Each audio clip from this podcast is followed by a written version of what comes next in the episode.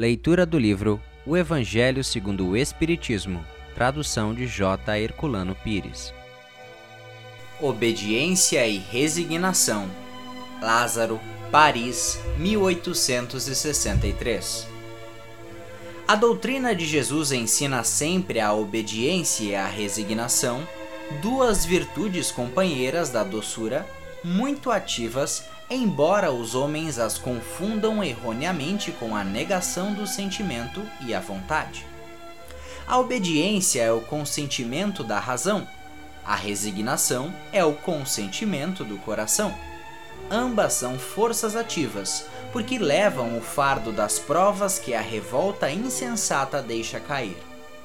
O poltrão não pode ser resignado, assim como o orgulhoso e o egoísta não podem ser obedientes. Jesus foi a encarnação dessas virtudes desprezadas pela antiguidade materialista.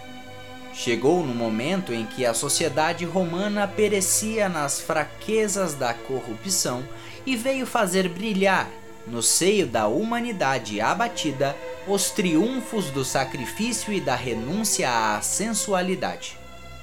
Cada época é assim marcada pelo cunho da virtude ou do vício que a devem salvar ou perder.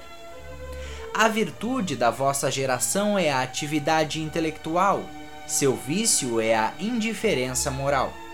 Digo somente a atividade, porque o gênio se eleva de súbito e descobre de relance os horizontes que a multidão só verá depois dele, enquanto a atividade é a reunião dos esforços de todos para atingir um alvo menos brilhante, mas que prova a elevação intelectual de uma época. Submetei-vos aos impulsos que vimos dar aos vossos espíritos. Obedeceis à grande lei do progresso, que é a palavra da vossa geração. Infeliz do espírito preguiçoso, daquele que fecha o seu entendimento. Infeliz, porque nós, que somos os guias da humanidade em marcha, o chicotearemos e forçaremos a sua vontade rebelde com o duplo esforço do freio e da espora. Toda resistência orgulhosa deverá ceder, cedo ou tarde. Mas bem-aventurados os que são mansos, porque darão ouvidos dóceis aos ensinamentos. Muito obrigado por assistir o nosso podcast. Se você gostou, deixe seu like e compartilhe. Dessa forma, poderemos juntos espalhar cada vez mais a luz do Cristo Consolador.